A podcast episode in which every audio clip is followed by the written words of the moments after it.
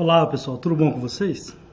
A Idade Média é o período da história que vai de 476 depois de Cristo, com a queda do Império Romano do Ocidente, até o ano de 1453, também depois de Cristo, com a queda do Império Romano do Oriente.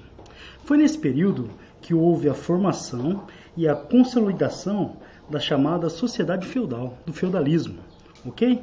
Então, esse é o tema da aula de hoje um dos principais temas para todos os vestibulares. Hoje é dia de feudalismo, sociedade feudal. Vamos lá?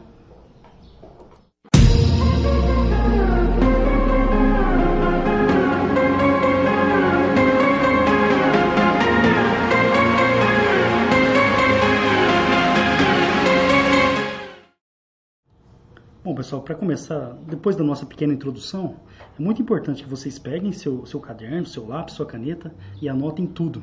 Feudalismo, um dos principais temas para todos os vestibulares.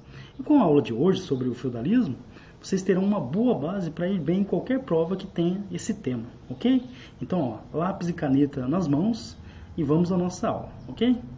Bom, primeira coisa, o, entre o século V e o século IX, houve um processo de feudalização da sociedade, ou seja, foi a formação, a consolidação e a estruturação da sociedade feudal. Aí tem um ponto de atenção aqui, ó. A sociedade feudal é resultado de uma fusão cultural. A cultura romana com a contribuição da cultura dos chamados povos bárbaros, aqueles povos que vieram do norte da Europa, que invadiram e acabaram destruindo o Império Romano do Ocidente. Então, a sociedade feudal, o feudalismo, é resultado de uma fusão cultural entre a cultura romana, seus aspectos políticos, econômicos e sociais, e a cultura dos povos bárbaros, seus aspectos políticos, econômicos e sociais. O feudalismo, portanto, é contribuição dos romanos e dos povos que invadiram o império. Outra coisa, o feudalismo é um sistema político né, baseado na fragmentação, ou seja, não há um poder central é um poder é, central forte, um, um, imperador ou um rei que centraliza o poder nas suas mãos. O poder, portanto, ele é fragmentado. Na economia, a economia é basicamente agrária. Então, a agricultura é a base da economia no sistema feudal. Isso é muito importante para o vestibular. A sociedade ela é rigidamente dividida em classes, cada um com a sua função dentro da sociedade, inclusive com explicação religiosa. E na cultura, a cultura é fortemente marcada, influenciada pelo cristianismo é um período de hegemonia da Igreja Católica. Então, basicamente, né, pessoal, o feudalismo é um sistema político, econômico, social com determinadas características, ok? Bom, lembrando, a consolidação ela aconteceu entre o século V e o século IX, o período de formação aí da sociedade feudal. Bom, aí a gente vai para as características agora. O, esse período ele é marcado pelo declínio da vida urbana. Quando os bárbaros invadiram o Império Romano, eles atacavam as cidades. Afinal, era nas cidades que estavam as riquezas. Parte da população vai procurar proteção com os guerreiros, com os senhores perto dos castelos na área rural. Então houve um processo de ruralização da sociedade. As cidades elas perdem importância, há um declínio da vida urbana e a vida ela vai ser baseada, a economia vai ser baseada na atividade rural, no campo. Outra coisa importante, a agricultura ela vai ser autossuficiente nesse período ou seja, produção para subsistência, apenas para o que era necessário. Você não vai ter uma grande produção de excedentes para troca, até porque o comércio também vai entrar em decadência. Então, uma das principais características da sociedade feudal é a sua ruralização, a economia baseada na agricultura. Essa vai ser a principal atividade econômica. Ah, é uma agricultura industrial, empresarial para vender, mas não. É uma agricultura de subsistência, produzir o necessário para sobrevivência. Outra coisa importante, como houve um declínio das cidades, né, a estrutura a estrutura do, do, Império Romano foi destruída, aquela ligação por estradas não, não, existe mais. Então, as comunidades que se formaram, essas comunidades agrárias, elas estavam isoladas. Então, uma outra marca desse período é o isolamento das comunidades. Não havia uma comunicação, ou pelo menos a comunicação ela era difícil. Tá? Então, sociedade rural e o declínio da vida urbana o comércio. O comércio também vai entrar em decadência. Se você não tem cidades, já tem uma consequência. O comércio ele vai diminuir, afinal o comércio ele é feito nas cidades. Uma coisa está ligada à outra. Ah, mas por que, que o comércio entrou em decadência? Primeiro, não havia segurança, não havia organização. Viajar com caravanas comerciais pela Europa nesse período era muito perigoso. As suas mercadorias seriam saqueadas. Então, como as sociedades estavam isoladas e produziam tudo o que precisavam, eram autossuficientes, o comércio ele entra em decadência também. Além disso, não havia segurança para viajar. Outra coisa, com o declínio do comércio, a moeda ela perde importância. Então, as poucas trocas comerciais, o pouco comércio que era realizado, ele era feito através de escambo. Ah, o que, que isso significa? Você trocava mercadoria por mercadoria. A moeda desaparece, praticamente você não tem economia monetária nesse período. Tá? Então, essa é uma das grandes características da sociedade feudal, o pouco uso da economia monetária. ok? A sociedade, atenção agora para tudo, a sociedade é estamental. Ah, o que, que isso significa? Está em vermelho para vocês marcarem. Sociedade estamental é um tipo de sociedade onde você não tem mobilidade social. O filho do servo será servo, o filho do nobre será nobre. Então, como que era organizada a sociedade medieval? Olha a imagem. Então, essa é a pirâmide social da Idade Média, do feudalismo. No topo da pirâmide está o clero, né, que, os membros da igreja, que era a instituição mais poderosa, por isso no topo. A nobreza, é, a classe privilegiada, a nobreza de nascimento, ou seja, aqueles líderes guerreiros que acabaram é, sendo dono das terras e eles passam a controlar a sociedade. Então, essa é a nobreza, os parentes dos, dos reis bárbaros que invadiram o, o Império Romano. Então, essa é a nobreza, a classe privilegiada.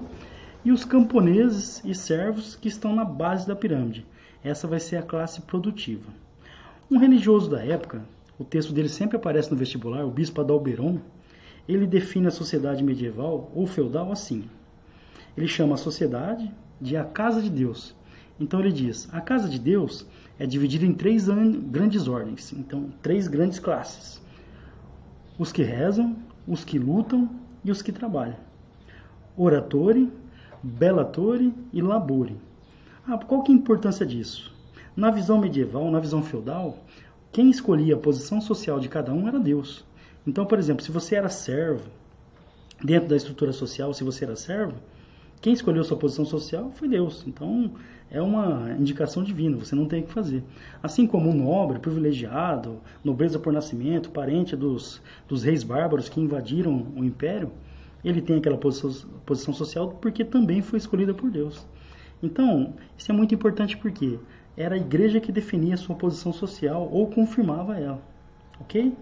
É, durante a Idade Média, durante o feudalismo, praticamente, pelo menos nessa fase longa, você não tem notícias de revoltas de servos. Porque a posição social ela era justificada como uma vontade divina. Então as pessoas acabavam aceitando a sua posição social. Isso é muito importante, tá? Então, sociedade estamental. Tipo de sociedade que não tem ou tem pouca mobilidade social. O filho do servo vai ser o quê? Servo. O filho do nobre será nobre, independente das posses que tem. Ok? Dificilmente alguém consegue ascender socialmente na sociedade feudal. O modo de produção do período, atenção agora, é o modo de produção servil. Atenção. Durante o Império Romano, a base da produção era escravidão. Então, Roma, na sua expansão territorial, conquistava muitas terras e conquistava muitos escravos também. A base do sistema produtivo romano era a escravidão, a mão de obra escravista, o escravo era um objeto. No final do Império Romano, na sua fase de decadência, a quantidade de escravos começou a diminuir. Então foi criada a lei do colonato. O que, que era isso? Os donos da, das terras autorizavam os camponeses a trabalharem nessas terras e davam parte da produção. Esse modelo colonato, que foi implantado ainda dentro do, do Império Romano, ele vai dar origem ao modo de produção servil. Tá? Então, o modo de produção servil é a base produtiva do sistema feudal. Ah, quem eram os servos? Os camponeses, a base da sociedade, ok? Os servos, eles procuravam um senhor, por exemplo, e para permanecer na terra, para ter o direito de ficar na terra, eles tinham que pagar uma série de impostos em troca da proteção do senhor feudal. Olha, agora atenção. Quais eram os impostos que os servos pagavam? Aqui tem uma listinha para vocês. Ó. Esses são os impostos que os servos pagavam. Aí, pessoal, não coloquei o textinho, é bom que vocês anotem. Os servos eram obrigados a pagar a talha. O que é isso? Dentro do terreno que era dos servos, eles tinham que dar uma parte da produção para o senhor feudal. Então, o, o, o nobre, o dono da terra, o senhor das terras, ele era dono de todas as terras, era tudo dele. Ele cedia o direito dos servos utilizarem aquela terra. Em troca disso, o servo pagava a talha, uma parte da produção para o senhor feudal. Outro imposto é a corvéia. Os servos eles eram obrigados a trabalhar durante um ou dois dias, três dias da semana, um período da semana na terra do senhor feudal. Lembrando, a gente vai ver daqui a pouco, o feudo ele era dividido, as terras eram divididas entre os servos e o senhor feudal.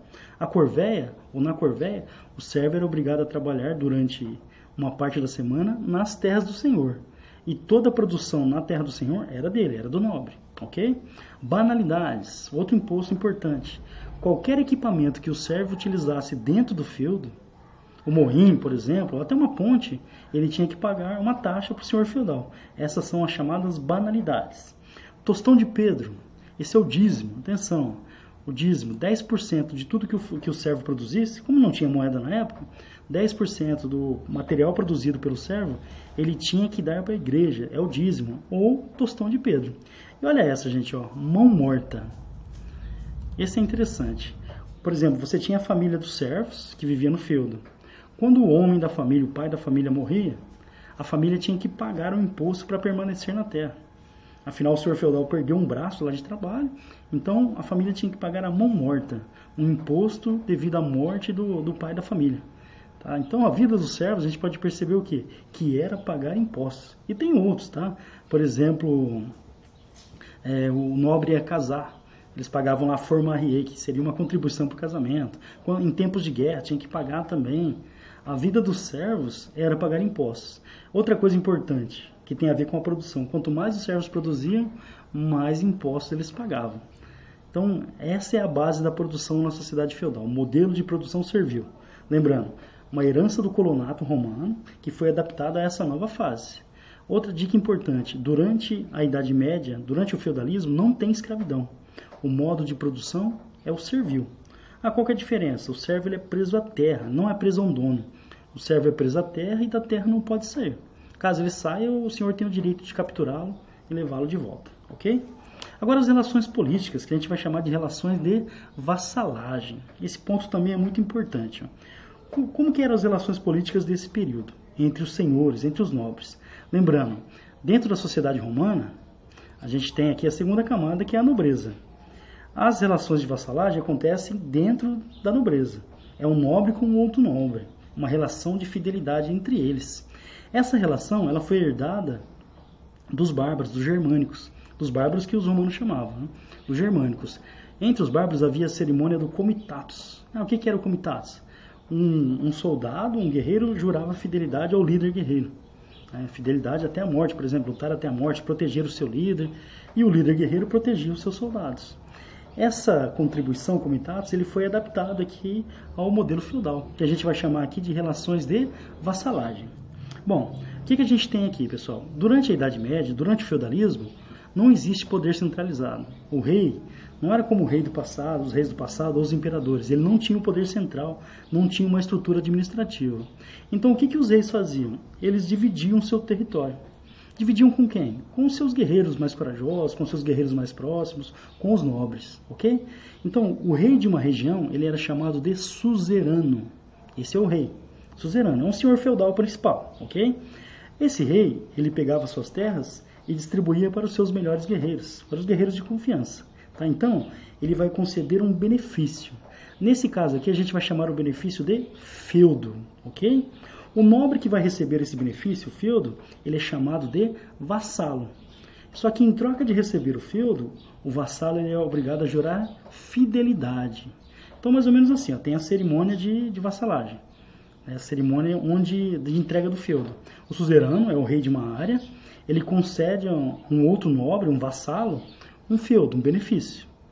Esse nobre, em troca do feudo, esse vassalo em troca do feudo, ele promete fidelidade ao seu senhor, ok? Então, pessoal, essa é a cerimônia de homenagem. Né? Qual que é a homenagem? O vassalo de joelhos, ele olhando para o seu senhor na frente de um padre, então tem um, um padre presente, ele jura fidelidade em troca de receber o feudo. Essa é a fase da homenagem, o juramento de fidelidade. A investidura é quando o suzerano ele aceita o juramento de fidelidade e entrega algum objeto simbolizando a entrega do feudo. Ok? Aí você tem entre os dois uma relação de fidelidade, chamada relação de vassalagem. Ok? Olha essa imagem que ilustra isso. Ó. Essa imagem muito famosa, então você tem de joelhos aquele que seria o vassalo, ele está jurando ao suzerano de uma determinada região fidelidade em troca de receber o benefício que é o feudo. Aí percebam que ao fundo tem um padre né, com a Bíblia aberta, então é uma cerimônia solene de entrega do feudo. Aí um ponto de atenção. Hum, é, muitos acham que o feudo é só terra. Então, por exemplo, como a terra era a riqueza da época, a posse da terra era sinal de riqueza, de poder, é, o feudo ele é ligado à terra normalmente. Mas não, o feudo é um benefício. Poderia ser uma ponte para cobrar pedágio. Então um senhor concede uma ponte para outro senhor cobrar pedágio. Um moinho para cobrar lá é, um percentual de quem moesse o trigo, por exemplo. Então, feudo é um benefício dado por um senhor a outro, de um nobre para outro, em troca de fidelidade. Essas são as relações políticas desse período. Então, lembrando, ó, essa aqui é a cerimônia de homenagem, onde um vassalo ele faz um juramento de fidelidade ao seu suzerano. O suzerano era o rei de uma área. Como ele não tinha um poder central, ele não tinha exército, ele dividia o seu território para vários senhores. Cada senhor desse um senhor feudal. Outra coisa importante, o senhor feudal ele tinha plenos poderes dentro da sua área, como se fosse um rei. Então, na realidade, o suzerano ele era mais um senhor feudal, o senhor feudal mais importante entre os outros, tá? Mas ele não tinha um poder centralizado. Lógico, ele tinha influência, ele tinha, por exemplo, o respeito dos outros senhores, né, que lhe deviam fidelidade, mas não havia uma centralização política. Essa é uma das marcas aí da sociedade feudal, ok?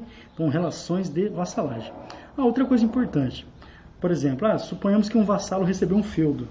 A gente vai chamar isso de subinfeudação, tá? Um vassalo recebeu um feudo, é muito grande.